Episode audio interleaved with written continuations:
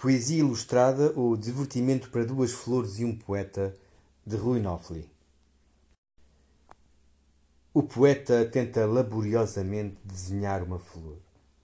Primeiro, uma rosa esguia e copada, desdobrando o seu ritmo circular. Mas a rosa é difícil e arisca. A rosa tem espinhos e voltas que escapam à inépcia do poeta. Desiste o poeta da rosa, encolhe os ombros, desculpa-se.